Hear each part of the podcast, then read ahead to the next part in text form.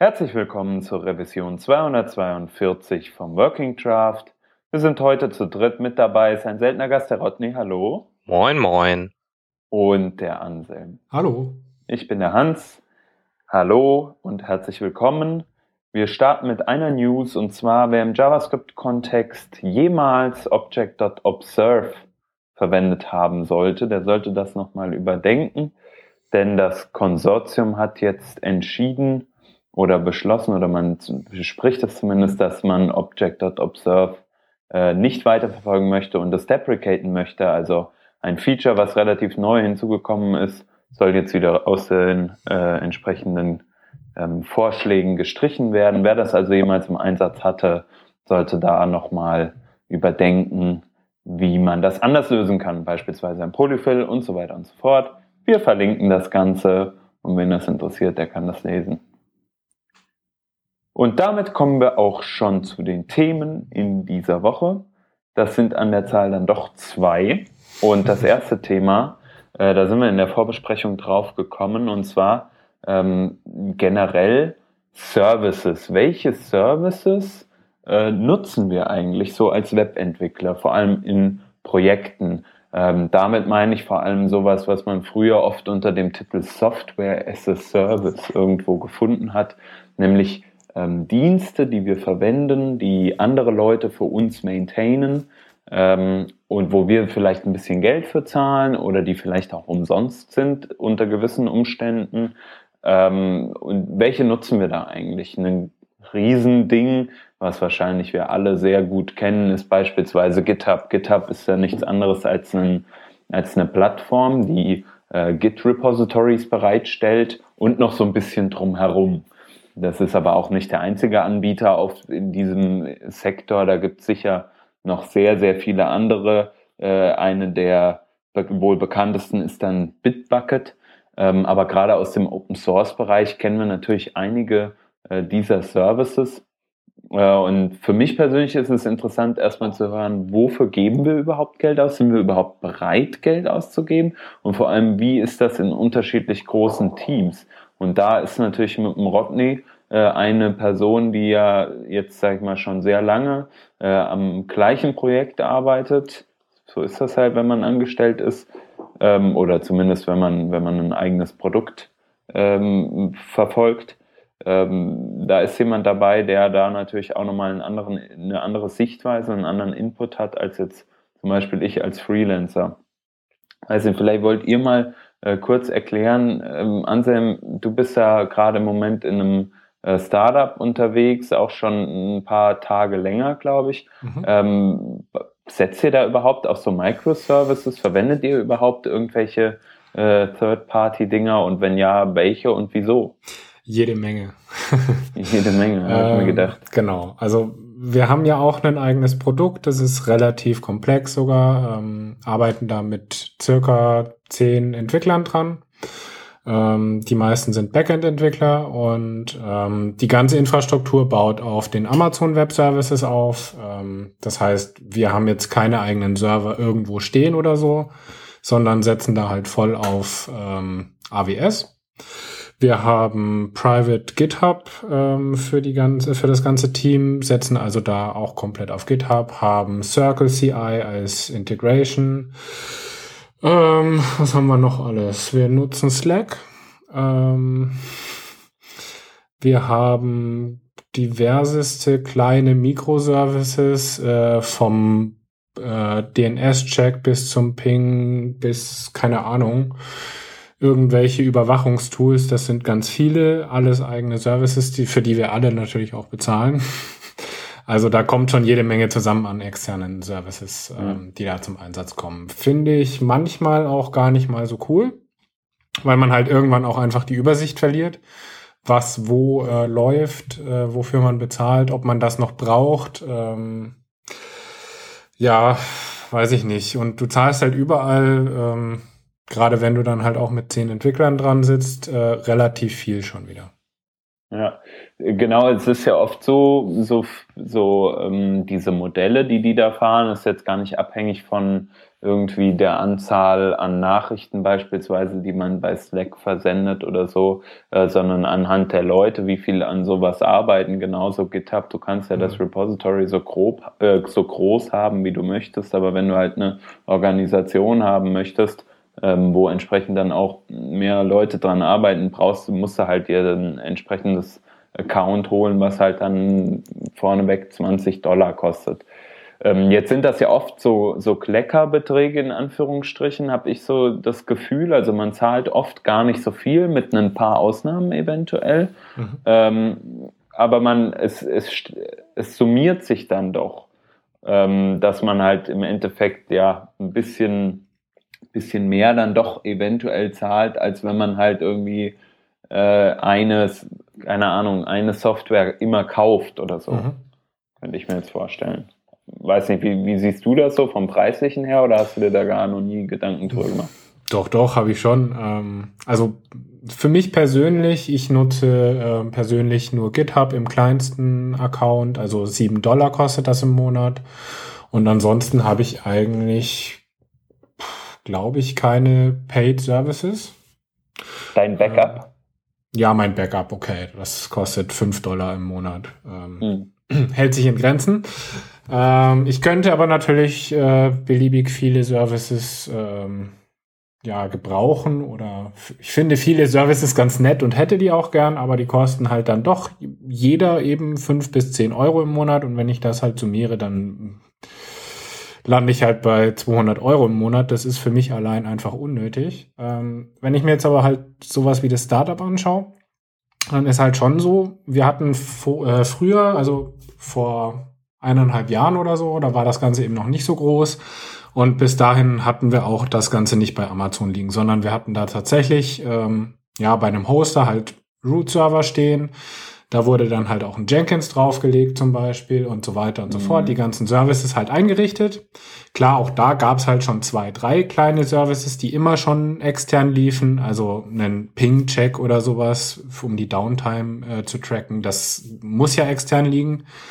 Aber ansonsten war das halt alles intern. Ähm, das Problem war einfach, die Ressource intern zu halten. Also wir hatten da halt jemanden, der sich drum gekümmert hat. Der war aber gleichzeitig halt auch der technische Chef für, die, für das ganze Team. Und äh, das hat halt schon Zeit gekostet. Ähm, ja, hat dann auch immer relativ lang gedauert, wenn irgendwas kaputt war, das wieder zu fixen, weil man hat ja noch anderes zu tun. Und äh, letztlich, als das Ganze halt immer mehr gewachsen ist, war es halt dann tatsächlich irgendwie praktischer und glaube ich sogar vielleicht auch kostengünstiger, auf externe Services zu switchen, weil du musst ja die, denjenigen auch bezahlen, dass er da wirklich den ganzen Monat dran sitzt und äh, Server betreut. Also mhm. ich glaube, dass du halt äh, in einer bestimmten Größe einer Firma und äh, also eben nicht ganz klein und nicht ganz groß, ähm, ist es, glaube ich, die ideale Form aktuell. Ja. Ja, das ist auch so das, was ich mir gedacht habe. Also wenn man sich mal überlegt, gerade du hast angesprochen, einen Jenkins zu maintainen oder aufzusetzen oder so, ähm, um das als ein Continuous Integration Tool der Wahl zu nutzen, ähm, dann ist es doch relativ aufwendig, allein das Aufsetzen von so einem Service. Und wenn man da jetzt mal einen, keine Ahnung, lass es Travis CI sein oder keine Ahnung, Shippable oder wie die alle heißen, ähm, wo du halt dann wirklich ein paar Euro im Monat zahlst, gut, Travis ist nochmal was anderes, ähm, wo du dann halt wirklich durch diese paar Euro schon ein super Setup hast und ähm, praktisch gar nicht mehr initiale Setup-Kosten bezahlst und genauso ABS, wo du auf Knopfdruck dann äh, dir eine neue Serverinstanz herzauberst sozusagen.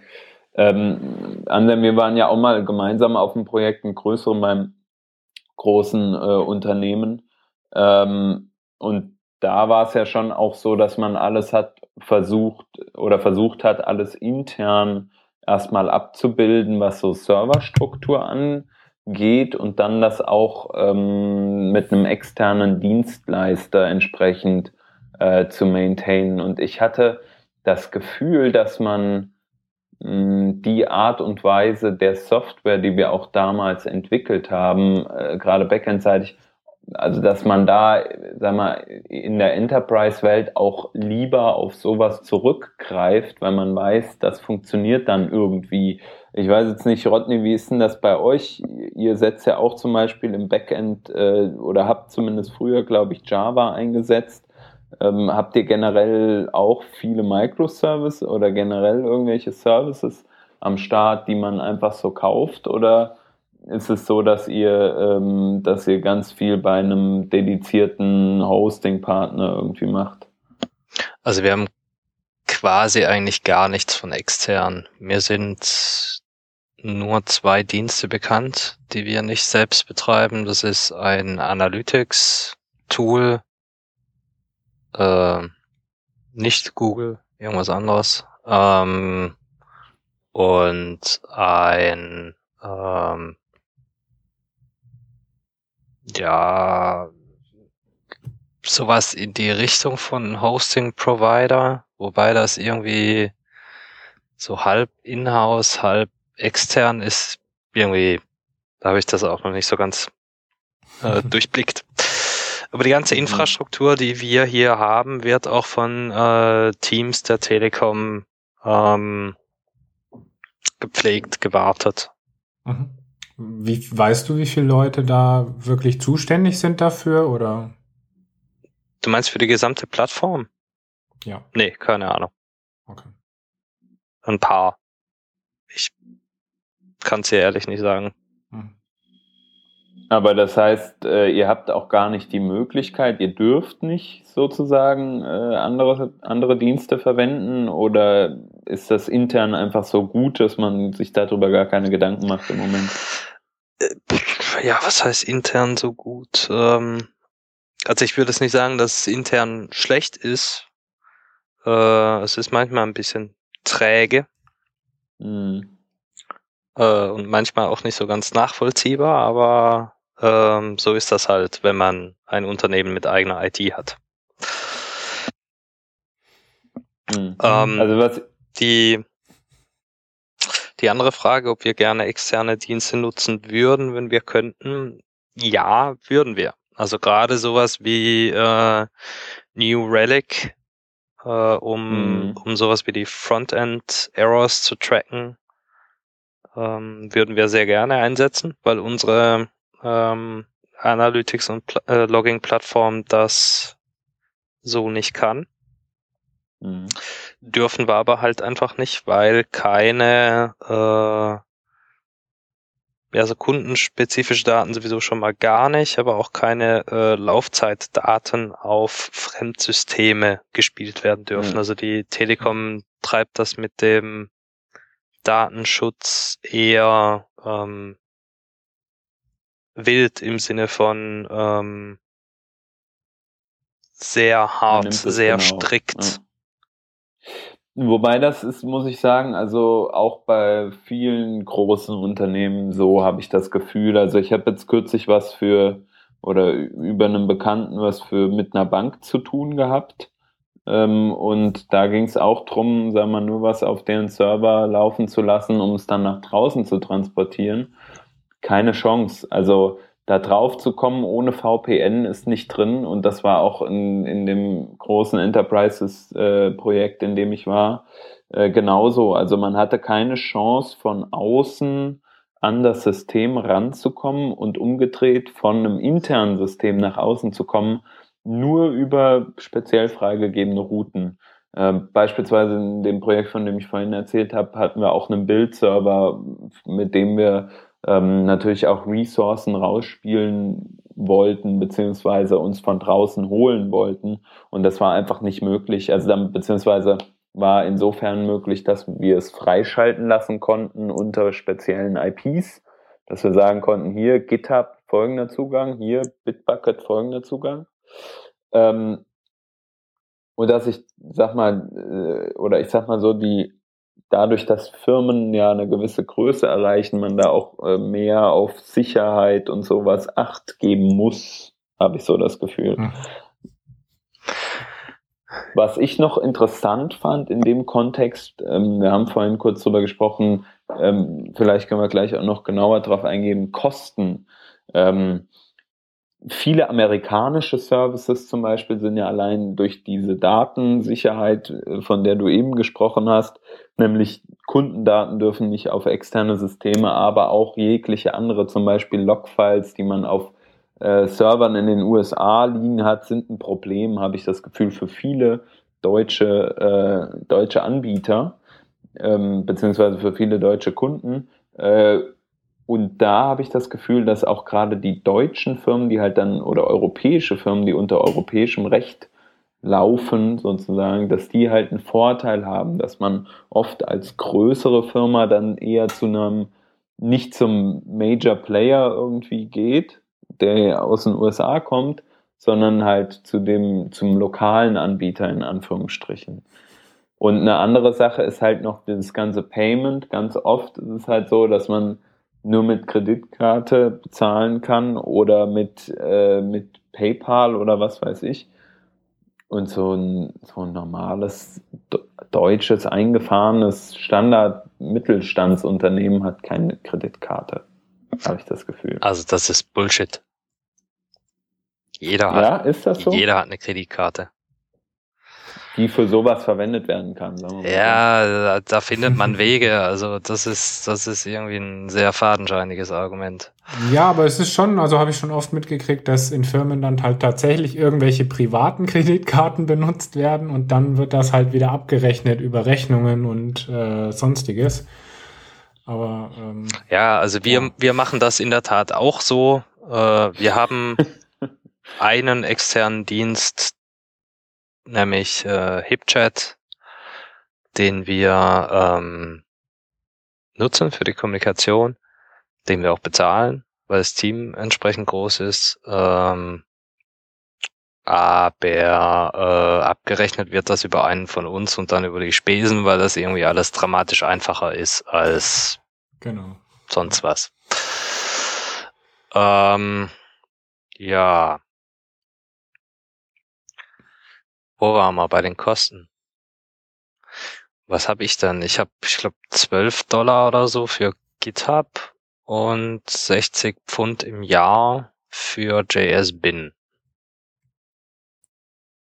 Nicht, dass ich JS bin, also die Pro-Features nutzen würde, aber manche Projekte kann man ja auch einfach mal unterstützen. Das, ja. das ist eins davon. So, und das war's. Das Mehr habe ich nicht, glaube ich, ja. persönlich. Mhm. Das ist krass. Mir geht's eigentlich auch so. Ich habe auch GitHub, für das ich zahle. Und sonst fällt mir akut nichts mhm. ein, wo, wo ich sage, ich habe einen Service, den ich monatlich bezahlen muss oder jährlich. Ich Nein. kaufe Software. Und du hast ein Webhosting-Paket irgendwo, ne? Stimmt, ein Webhosting-Paket habe ich auch für 15 Euro oder so und ja. 200 Dollar Domainkosten im Jahr. Ja, da das ist ein bisschen dumm, aber ja. bin ich ein bisschen drüber mit 250 Euro im Monat für meine dedizierten Server, aber das ist, das ist was anderes. Brauchst du die denn auch? Äh, ich glaube, zwischenzeitlich könnte man es auf einen runterdampfen, aber darum geht's ja gar nicht. Man kann. Ne? Ein anderes Problem.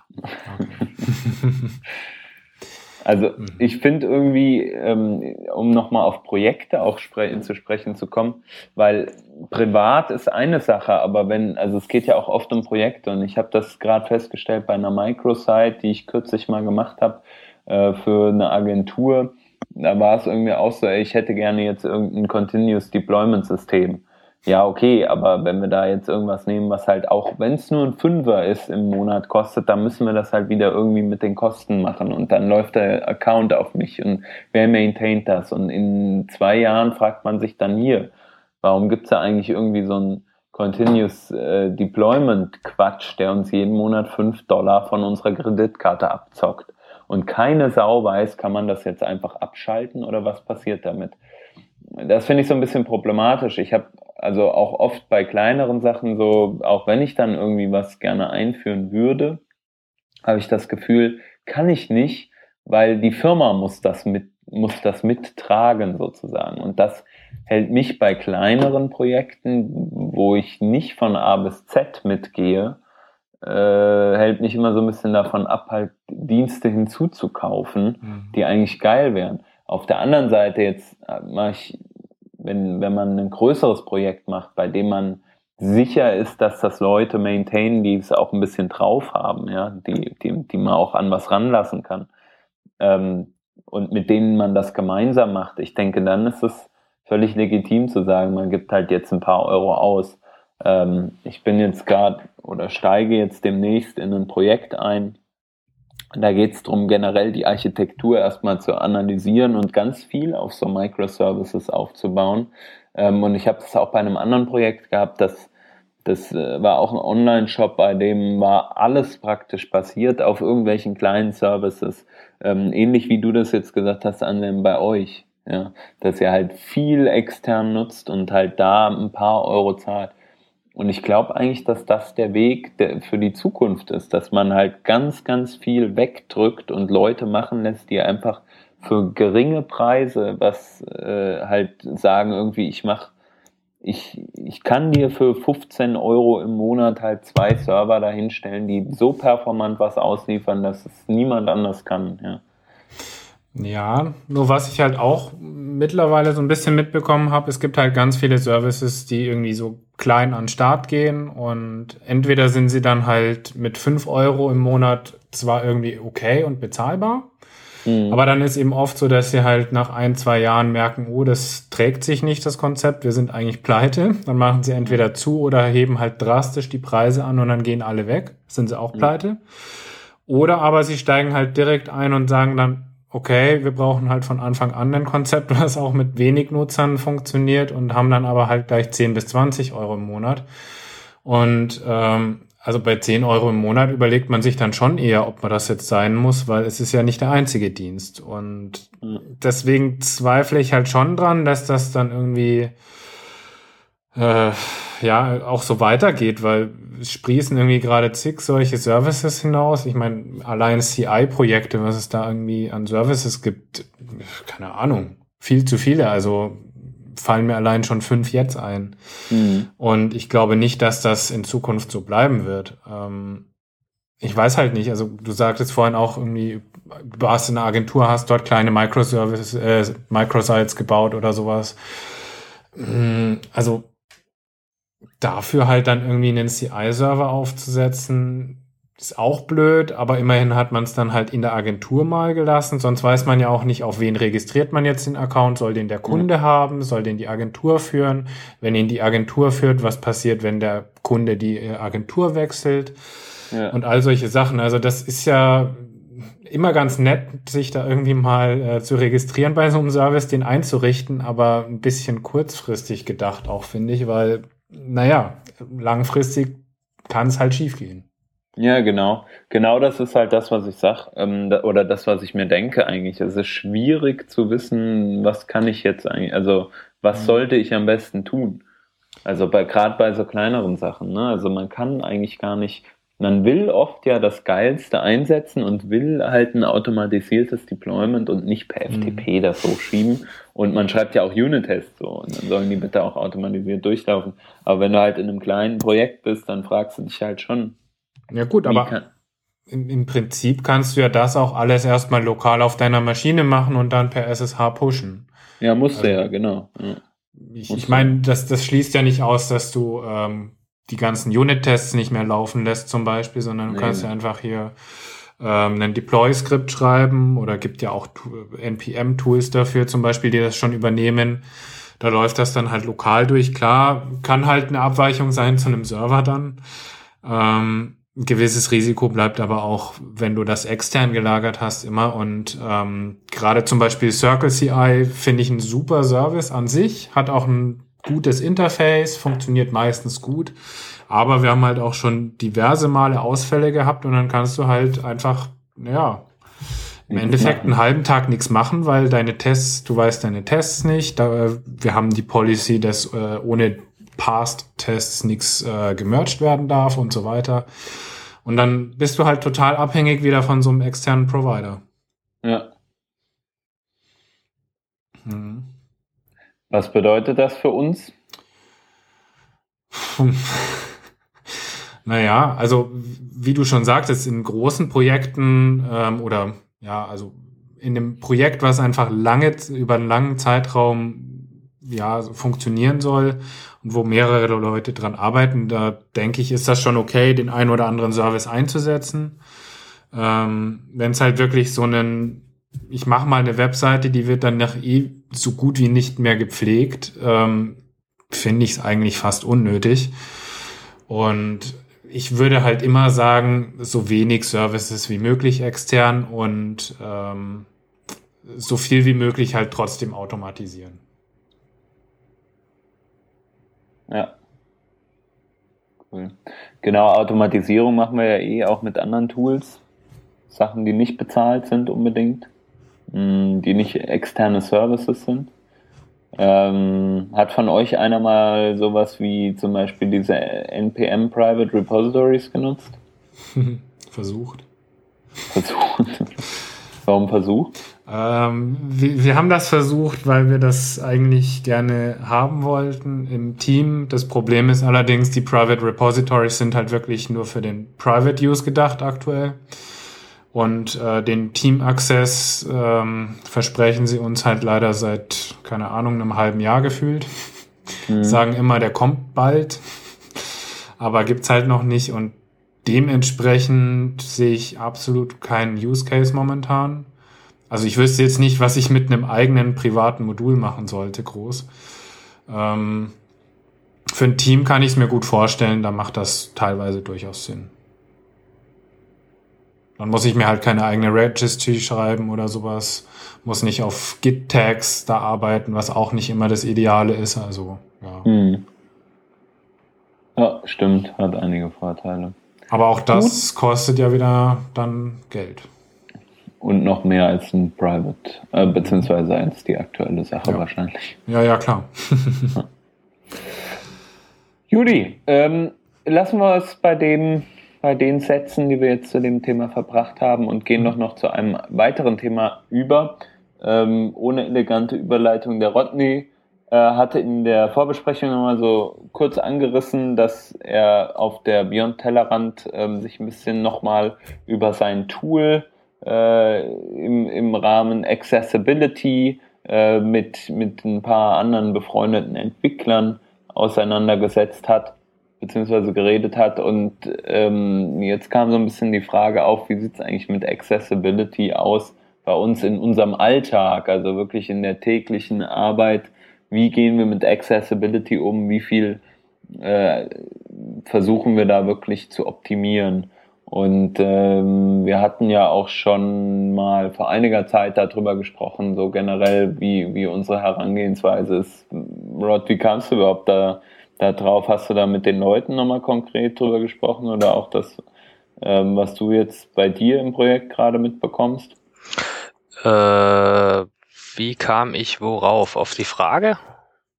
Ja, generell, wie du, wie, wie hast du dich mit Ex oder wie kam es dazu, dass du dich gefragt hast, was macht man eigentlich mit Accessibility? Ja, gut, die Frage ist bei mir schon ein bisschen älter. Ähm, lag letztes Jahr bei der Frontiers der, gleich der erste Vortrag von Hayden Pickering äh, erklärte irgendwas in Richtung nutzt doch äh, Y Aria für euren Application State, statt euch irgendwie lustige Sachen auszudenken wie JS als Klassenname oder sowas. Mhm. Ähm, das, das war für mich irgendwie so äh, eine einleuchtende Geschichte, mir das mal anzugucken. Ja, also irgendwer hat da schon ein Vokabular äh, definiert, mit dem Applikationen beschreiben können, in welchem Zustand ihre Widgets gerade sind. Das wollte ich äh, mir angucken und bin so halt ein bisschen in diese Accessibility-Geschichte äh, reingerutscht, ohne dass ich jetzt wirklich Accessibility machen wollte. Und weil ich da halt so verseh versehentlich äh, reingerutscht bin und ein paar Leute kennengelernt habe, kriege ich da immer wieder Sachen mit, ähm, die so fühlt es sich zumindest an, für normalsterbliche Leute äh, komplett fremd sind. Also wir haben es auch in mhm. Berlin wieder gesehen. Es gab äh, einen sehr guten Talk von Marcy Sutton zum Thema Accessibility. Äh, Winning at Mobile Accessibility hieß er, glaube ich äh, wo sie einfach äh, ein paar Sachen auf dem Telefon gezeigt hat, äh, wie das so funktioniert mit dem äh, Screenreader, also VoiceOver auf iOS und was man da halt so äh, berücksichtigen kann und sollte. Und mhm. äh, die also als als jemand, der eine Bibliothek schreibt, äh, um diese Sachen etwas einfacher zu machen, habe ich das natürlich verstanden. Leute, die mich kannten und um diese Bibliothek wussten, haben dann die Pause genutzt, um mich da zu löchern. Warum denn der ganze Scheiß irgendwie notwendig ist. Also selbst die äh, eher fähigen Leute haben das eher nicht so verstanden, warum man das machen will das wirft bei mir die Frage auf, was macht ihr eigentlich zum, in diesem Thema äh, Accessibility? Was ist für euch Accessibility? Ja, äh, ich fange einfach mal an. Also im Prinzip ähm, versuche ich schon in den Projekten darauf zu achten, dass ich so die Basics der Accessibility, also semantischen Markup, ähm, eben die Way Area Roles zu setzen und solche Sachen berücksichtige. Das klappt mehr oder minder gut. Es kommt eben immer aufs Projekt drauf an und was auch die Projektleiter dazu sagen. Also ich habe es leider dann doch ab und zu auch mal, dass sie halt sagen, uns egal, es gibt genügend andere Sachen zu tun und das muss halt dann schnell fertig sein, weil halt irgendwelche Deadlines zu ähm, ja, erreichen sind. Aber im Prinzip, also wenn ich ein Projekt habe und genügend Zeit habe, dass ich halt ähm, solide arbeiten kann, dann versuche ich das wirklich auch einzuhalten. Ähm, was mir immer auffällt, wenn ich mit anderen Leuten zusammenarbeite, den meisten Leuten ist es vollkommen egal. Die sehen einfach den Use Case nicht, ähm, sagen dann halt oft, ja, auf unsere Seiten oder auf unsere Application ähm, greift eh keiner zu der da irgendwie ähm, von Belang ist. Und ähm, ja, das, das finde ich dann immer etwas kritisch, weil es halt einfach auch nicht stimmt. Aber das sind halt oft die Argumente, die dann ankommen. Und ja, ich weiß dann auch nicht. Ähm, ich versuche es dann immer zu erklären, aber wenn man halt auch einfach eine Application hat, die von Grund auf nicht accessible ist, weil es halt irgendwie zusammengeschustert wurde, dann brauche ich da auch nicht mehr anfangen, das jetzt irgendwie in kleinen Teilen anzufangen. Ähm, da müsste man halt erstmal eigentlich, ja, alle Mitarbeiter irgendwie dazu kriegen, an einem Strang zu ziehen und dann das aufzusetzen. Aber genau, genau da habe ich jetzt schon mein, mein erstes Verständnisproblem. Okay. Ähm, was ist denn die Definition von Accessibility, respektive was verstehen diese Leute äh, unter Accessibility, die meinen, nee, das ist nichts für uns, das ist eh nicht unsere Zielgruppe? ähm, kann ich dir jetzt natürlich nicht genau sagen, weil ich das ja nicht selber bin. ähm, sagen wir, ich, ich gebe dann immer das Beispiel, ja, was ist denn, wenn jemand schlechter sieht? Dann meinen die halt sofort, ja, blinde Leute, keine Ahnung, die können ja auf sowieso nichts zugreifen. Das ist dann oft das Argument tatsächlich. Dann sage ich, das stimmt so nicht. Ähm, frage die Leute auch, ob sie schon mal was von einem Screenreader gehört haben. Die meisten haben davon noch nichts gehört oder wissen gar nichts damit anzufangen, was das Ding macht. Also ich glaube, das Problem ist tatsächlich, dass Accessibility für viele so abstrakt ist, dass sie sich darunter überhaupt nichts vorstellen können eigentlich. Und dann halt sagen, keine Ahnung, wir haben eh irgendwas Komplexes, das kann man gar nicht accessible machen, was auch immer das heißt. Ja, ich habe jetzt schon wieder ein Problem mit der Aussage. Insofern, ich das jetzt so interpretiere, als wäre Accessibility gleich Screenreader. Ja, weil ich finde persönlich, dass das das einfachste äh, zur Erklärung ist. Ja, aber dass man sich Sachen vorlesen kann, dass man auch über ähm, Sprachsteuerung auf Website, äh, Webseiten bedienen kann. Okay, du erklärst. Ich weiß, dass das nicht das einzige ist, aber ähm, ja. ich weiß nicht. Ja, nicht nicht halt auch ein Beispiel. nicht nur das nicht das einzige, sondern auch irgendwie so der die Chemiekeule, vor der dann jeder wegrennt, weil es halt so eine ungreifbare Geschichte ist. Also mich hat Accessibility auch nie interessiert, weil die zwei blinden Menschen, die ich kenne, ähm, waren jetzt halt auch nicht meine Zielgruppe und, und andere Leute mit irgendwelchen äh, Disabilities ähm, oder um das deutsche Wort zu benutzen, Behinderungen, mhm. äh, kenne ich einfach nicht, habe ich nicht in meinem mhm. äh, Kollegenkreis und äh, sind von meinen Kunden und Auftraggebern auch nie als äh, relevant äh, angesehen worden. Ja, deswegen mhm. bin ich da mit, mit dieser Welt äh, nie in Kontakt bekommen. Mhm. Aber Accessibility ist für mich auch ein bisschen was anderes. In erster Linie ist das für mich nämlich was rein technisches. Und zwar ist das eine, eine Applikation auf einer technischen Ebene auf alle möglichen Eingabemethoden und Ausgabemethoden äh, kompatibel zu machen. Mhm. Ja, so wie du äh, eine Maus hast und wir dann irgendwann äh, dank des iPhones auch noch Touch lernen mussten und dafür optimieren, gibt's halt auch noch die Tastatur. Na, ich bin ein Tastaturfetischist. Ich mag die Tastatur. Mhm. Wenn ich die Tastatur nutzen kann, dann äh, ziehe ich das vor. Ja. Äh, jetzt ist es interessanterweise so, dass äh, jemand, der einen Screenreader äh, benutzt, nicht mit der Maus daherkommt und die Tastatur nutzen muss. Also ich ziehe es vor, weil ich es äh, an stellenweise äh, einfacher finde. Und es gibt andere Personengruppen, die müssen das, weil sie gar keine andere Wahl haben. Mhm. Also für Accessibility, Zugänglichkeit, Tastaturzugänglichkeit in, in diesem Moment äh, habe ich in meine Applikation eingebaut, weil ich die mit der Tastatur bedienen wollte und meine äh, meinen Kollegenkreis davon überzeugen konnte, dass das eine sinnvolle äh, Sache ist. Dass ich mhm. damit versehentlich äh, die Tür geöffnet habe, dass auch jemand, der einen Screenreader äh, benutzt, die mit der Applikation interagieren kann, ist irgendwie ein Nebenprodukt.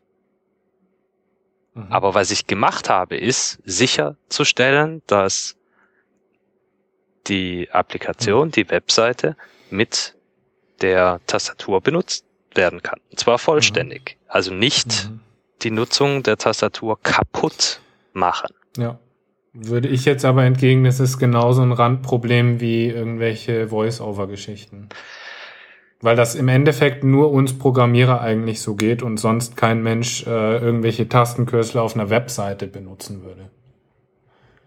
Ja, das jein. Also wenn du mal normale Menschen bei der Bedienung des Computers beobachtest, dann wirst du feststellen, dass wenn die jetzt im Finder oder im Explorer sind, auch die Cursor-Tasten benutzen, um äh, eine Datei hoch und runter zu gehen. Auch die Cursor-Tasten benutzen, um äh, ein Zeichen oder zehn Zeichen nach mhm. rechts oder links äh, zu fahren. Ja, also da wird auch die Tastatur benutzt.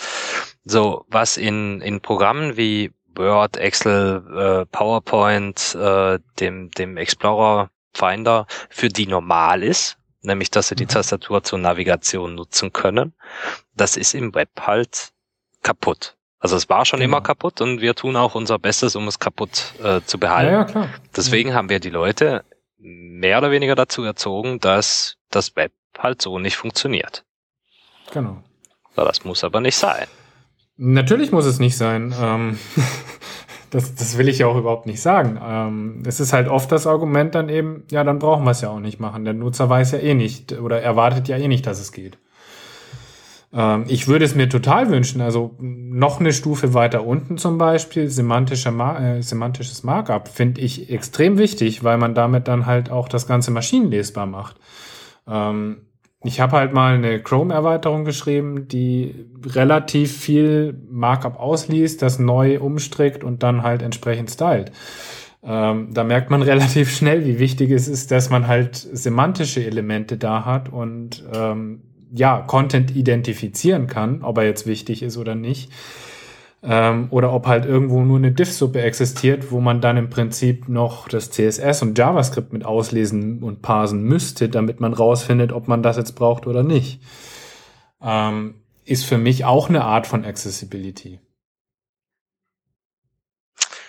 Äh, ja, natürlich, denn äh, die Maschinenlesbarkeit, die im Übrigen auch uns zugutekommt, ne? also ein äh, Button-Element lässt sich einfach simpler lesen als ein div, Roll, Button, Tab Index, minus eins, Class, bla mhm. bla bla. Ne? Es ist einfach, da steht schon im Elementname, was, was abgeht.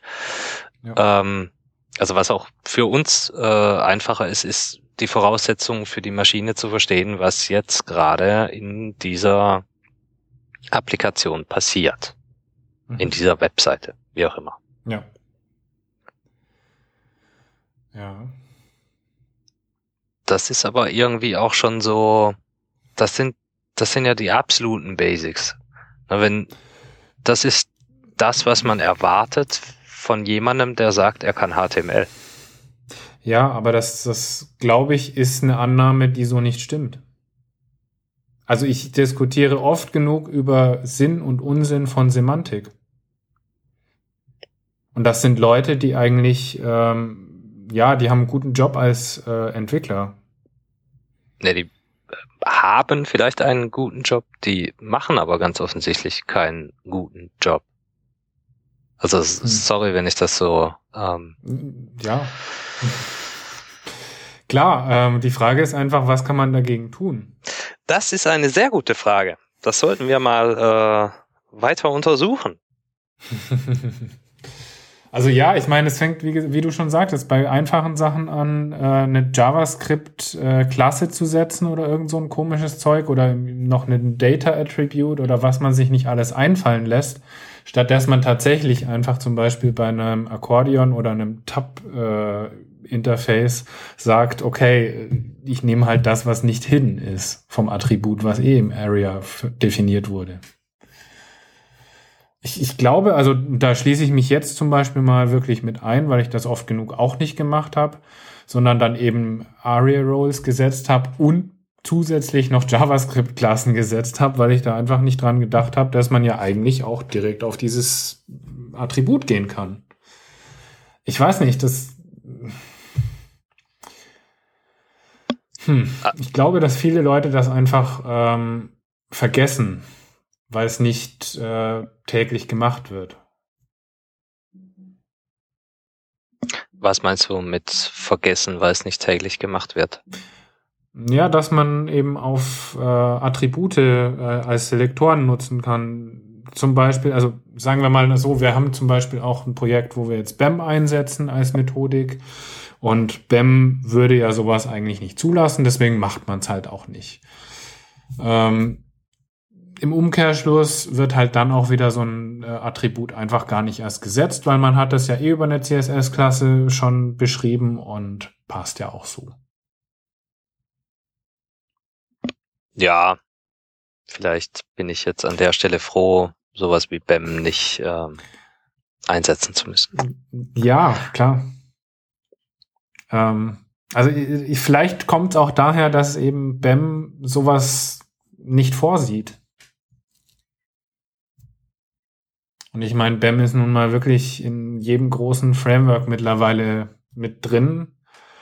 Ich weiß gar nicht, wie macht das denn? Äh, macht Bootstrap sowas oder Foundation oder wie sie alle heißen? Keine Ahnung. Also Bootstrap ist gar nicht so schlecht, was Accessibility angeht, weil da halt so Leute wie der Patrick Lauke oder so öfter mal vorbeikommen und sagen, hier, mach doch mal dies und mach doch mal das oder so. Mhm.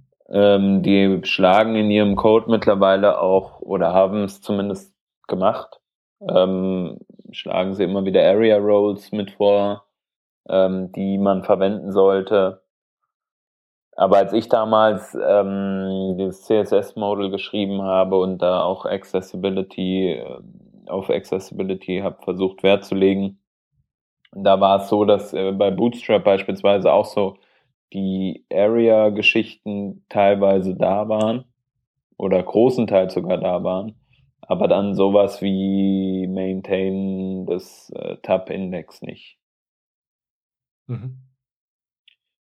Also, ja, ähm, ich glaube, es ist nicht schlecht und man versucht da schon drauf zu achten, weil halt auch viele Leute halt sagen, hier achte mal drauf. Aber von Haus aus habe ich das Gefühl, ist das nicht bei so vielen der Fall.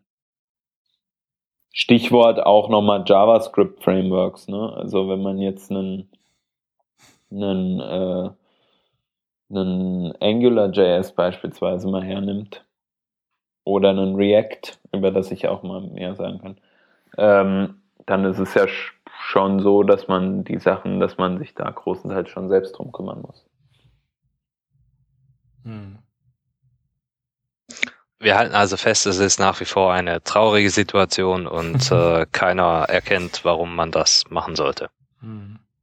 Genau. Deshalb unser Tipp, einfach sein lassen. Nein, Quatsch, Spaß. äh, deshalb unser Tipp, äh, trotzdem machen oder hm. so. Rodney? Ja. Glaubst du denn, dass so ein Talk wie der von Marcy Sutton jetzt die Leute dazu bringt, dass sie das wirklich nochmal irgendwie angehen? Oder Nein.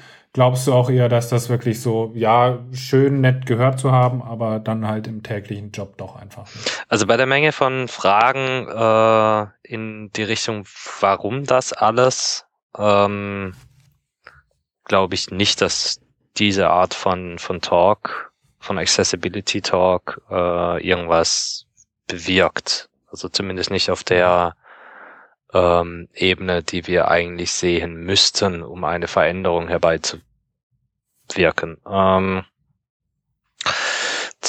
diese, also das ist jetzt mein, mein persönliches Gefühl bei diesen Accessibility äh, Talks geht es irgendwie immer so um die Tränendrüse, auch die armen äh, Blinden, auch die Armen mit nur einem Arm, auch die Armen, die irgendwie nur die Tastatur nutzen können.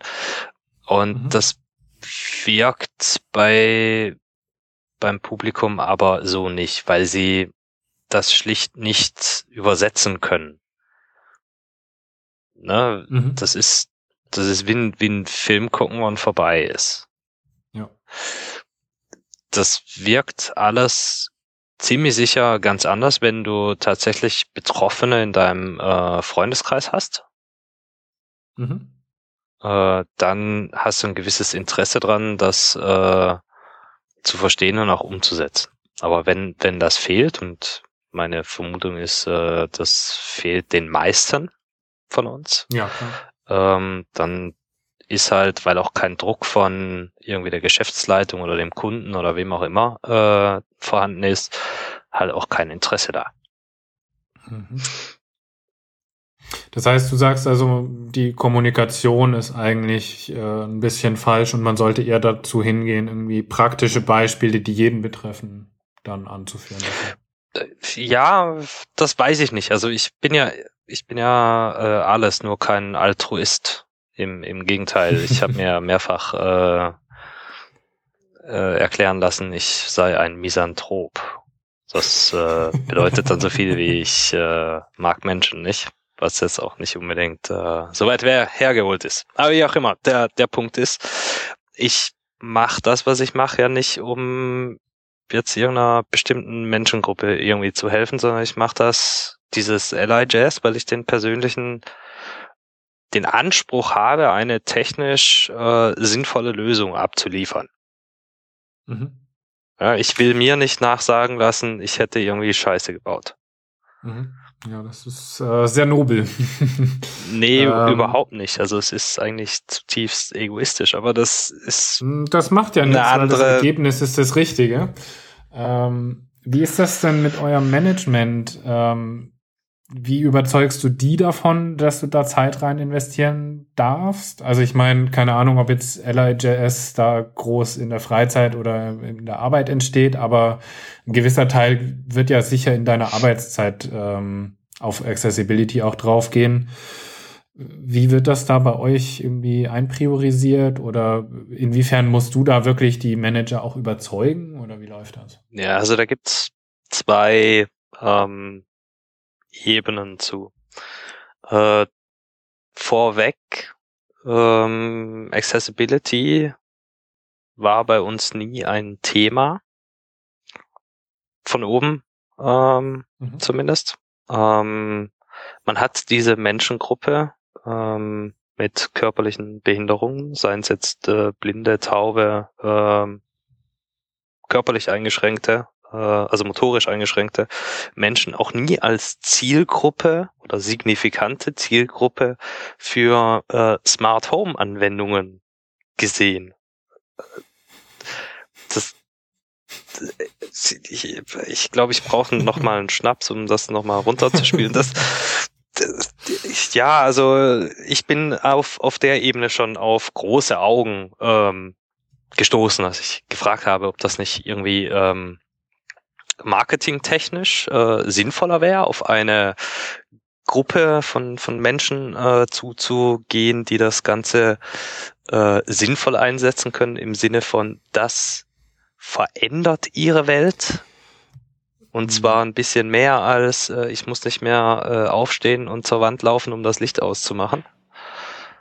Ja, zumal man ja auch sagen muss, ähm, sowas wie Voice-Over oder so kann man sich ja sogar beim Fernseher auch heutzutage vorstellen. Also ja, also äh, ich muss vielleicht noch mal dazu sagen, ich arbeite hier in diesem äh, Feld Internet of Things, ne? Also mhm. Geräte irgendwie miteinander verbinden, um äh, sinnvolle Sachen zu machen.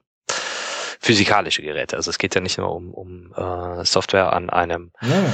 Telefon, Tablet oder Computer. So, da kann man schon äh, viele lustige Sachen machen. Ähm, zum Beispiel eine Audioausgabe, äh, wenn eine, eine blinde Person gerade dabei ist, äh, ihr Haus zu verlassen, äh, eine Audioansage, hey, im zweiten Stock ist noch das Fenster offen oder irgendwie sowas. Das muss ja noch nicht mal eine blinde Person sein. Das ist sicher auch so ganz hilfreich. Ja, für eine, für eine taube Person wäre jetzt äh, diese Ansage nicht wirklich hilfreich. Da könnte man ja, zum Beispiel jetzt sowas wie die Philips Hue in einer bestimmten Farbe äh, blinken lassen oder was weiß ich mhm. was. Da gibt's super viele äh, kleine Sachen, die man irgendwie mhm. äh, zur Optimierung des Alltags machen könnte. Das wird, wurde so schon äh, nicht angenommen. Okay. Ähm, das wäre aber auch ein anderes äh, Team gewesen, das sich um diese Sachen hätte kümmern müssen. Vielleicht, vielleicht mhm. war das das Problem. Zum Thema Accessibility unserer eigenen Applikationen ist zwar von oben nie der äh, Anspruch gekommen, dass das gemacht werden muss, aber man hat sich dem auch nie äh, verwehrt. Also als wir gesagt haben, ey, das ist ein Thema, das interessiert uns, wir wollen uns da auch fortbilden, ähm, wir wollen einen Workshop. Äh, da hat man mir gesagt, hier ist dein Budget, ähm, mach. Und wir hatten im, ich glaube, Ende Januar oder Anfang Februar den Patrick Lauke hier im Haus, mhm. um uns ein bisschen was über Y-Aria zu erklären für einen Tag lang. Also man hat da in dem Fall auch äh, ein bisschen Kohle locker gemacht. Ah ja, das ist ja cool. Ähm, relativ witzig war, dass wir anderen Teams das jetzt nicht so extrem auf die Nase gebunden haben und sich dann auch tatsächlich andere Entwickler beschwert haben, dass sie davon nichts mitgekriegt haben und sie hätten das auch gerne mitgenommen. Naja, also man, man legt uns zumindest mal keine Steine in, in den Weg, wenn wir mhm. auf der Ebene was machen wollen und äh, dadurch, dass es arbeitsbezogen ist, äh, räumt man mir durchaus auch ein bisschen Zeit unter Tages ein, um an meinen Open Source äh, Projekten zu arbeiten. Ich würde sagen, etwa ja, vielleicht ein bisschen aufgerundet, 20 Prozent der Zeit, die in LI geflossen ist, war, ist, ist Telekom ähm, bezahlt. Okay, cool. Ja. Mhm. Ja, ähm, aber also wir haben hier halt auch ein Team ähm, oder sagen wir mal, wir haben gewisse Freiheiten. Mhm. Wenn, wenn ich jetzt für irgendwas nicht unbedingt zwei Monate brauche, dann kann ich mich da schon hinstellen und sagen, ist mir egal, was auf dem Plan steht. Äh, das ist jetzt wichtig. Und wenn wir es jetzt nicht machen, machen wir es mhm. nie. Drum machen wir es jetzt. Das geht so von Zeit okay. zu Zeit. Und so kannst du halt schon mhm. peu à peu ähm, eine in, in diesem Fall Applikation äh, zugänglicher machen. Mhm. Und wir sind nicht an dem Punkt, dass wir sagen können, unsere Apps sind äh, accessible.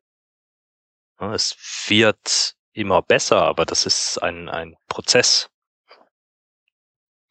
Ja gut, aber das macht ja nichts und ich glaube, das ist aber auch immer der Fall. Also ich weiß gar nicht, ob man 100% accessible sein kann mit einer Application. Ähm, Die Frage ist auch für meiner für Meinung wen? nach ja gar nicht sein. Ja. Die, Fra die Frage ist da wirklich äh, accessible für wen? Hm. Weil unterschiedliche Leute haben unterschiedliche äh, Anforderungen es gibt in dieser Accessibility-Welt durchaus auch äh, kognitive Einschränkungen. Ne? Also äh, Leute, die ellenlange Sätze nicht äh, lesen können, weil sie äh, am Ende angekommen den Anfang schon wieder vergessen haben. Mhm. Ich bin da kein Experte, was Accessibility angeht. Äh, muss ich auch nochmal ganz klar sagen. Ähm, aber aber, aber, aber von diesen kognitiven Dingen beispielsweise ähm, habe ich mich bisher ferngehalten. Also da habe ich nicht mhm. wirklich Ahnung von und äh, auch keine keine Idee, wie ich da jetzt drauf achten müsste, dass unsere Texte irgendwie besonders verständlich sind. Mhm. Genauso wenig wird sehr viel Wert darauf gelegt, dass wir jetzt ähm, von den Farben her besonders äh, kontrastreich sind, so dass man Dinge gut erkennen kann. Mhm. Wir haben mehr so eine Grausuppe. Mhm. Ähm, weil ist halt modern. Ähm, genau, kenne ich zu gut. die Schriftgröße, also ich selbst ja. bin ein chronischer Zoomer am Rechner. Ähm, mhm. Unsere Apps haben irgendwie, ich weiß gar nicht, was wird das? 14 Pixel, 16 Pixel Schriftgröße sein? Oh, das geht ja. Äh, in Situationen ja, äh, aber dann kann es passieren, dass irgendwelche Labels 12 Pixel groß sind und dann ist schon wieder vorbei. ja. Ja, ja. Hm. Also, ja. Mhm. Deswegen ist, ist so mein, ich habe mit diesem Board Accessibility oder mit der Aussage, wir sind accessible, ganz viele Probleme, insofern ich nie weiß, was die Leute darunter verstehen. Mhm. So. Ja. Wir haben ja zumindest mal unsere Meinung dazu kundgetan, ne? Genau. Hans. Wie ist, ja. wie ist denn deine Meinung so? Ähm, also wir haben das ja schon jetzt ganz gut diskutiert. Ich glaube, ich habe es ja vorhin schon ausgemalt, manche Sachen sind, ähm, sind auch einfach, äh, sagen wir, umzusetzen. Mm, ich glaube, einige Sachen nicht. Auch einige Sachen, wo, wo du jetzt halt auch sagst, so, ich habe zwar schon viel gemacht mit Accessibility, aber da habe ich einfach die Finger von gelassen, weil ich da nicht unbedingt Bescheid weiß. Ich finde es wichtig, dass man sich nicht dagegen wehrt und dass man vor allem einfach die, die Sachen, die so on the fly eigentlich gemacht werden könnten, die überhaupt nicht schwierig sind, dass man die einfach macht. Äh, beispielsweise, ähm, sagen wir mal, Area Roles setzen oder ähm, ja, darauf achten, dass die Tastaturbedienbarkeit zumindest in groben Zügen funktioniert. Ja. Wie du schon sagst, man nutzt es selbst und dann kann man sich ja auch, also kann man ja auch eben mal checken und wenn man dann merkt, ach, das geht nicht, dann zumindest das mal ein oder mal irgendwie einem Produktaneigner, Product Owner, wie auch immer das auf Deutsch heißt, ähm, dem mal Bescheid sagen, hier, wie wär's denn mit? Und wenn der dann sagt, nee, danke, wie es bei dir ja auch mal passiert ist, vielleicht auf einem anderen Niveau, aber dann kann man ja immer noch sagen, okay, ich habe probiert, es einzupriorisieren. Und es war nicht gefordert oder es äh, möchte niemand das haben. Und ja, ich denke, das ist auch okay, wenn man sagt, also ich meine, wir machen auch nicht Webseiten für jedermann. Kinder verstehen vielleicht auch nicht unsere accessible Website, ja. Aber ist vielleicht auch nicht die Target Group so.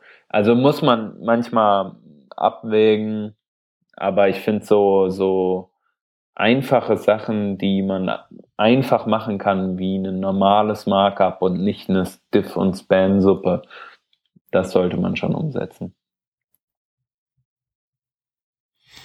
Mhm. Gut.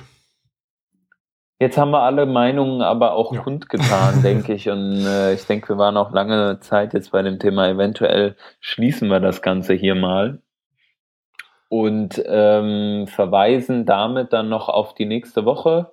Da gibt's dann wieder eine neue Sendung. Wir haben diese Woche keine Links äh, und sind somit dann am Ende. Genau. Wir hoffen, es hat allen gefallen und danken für das liebe Zuhören. Dann bis nächste Woche.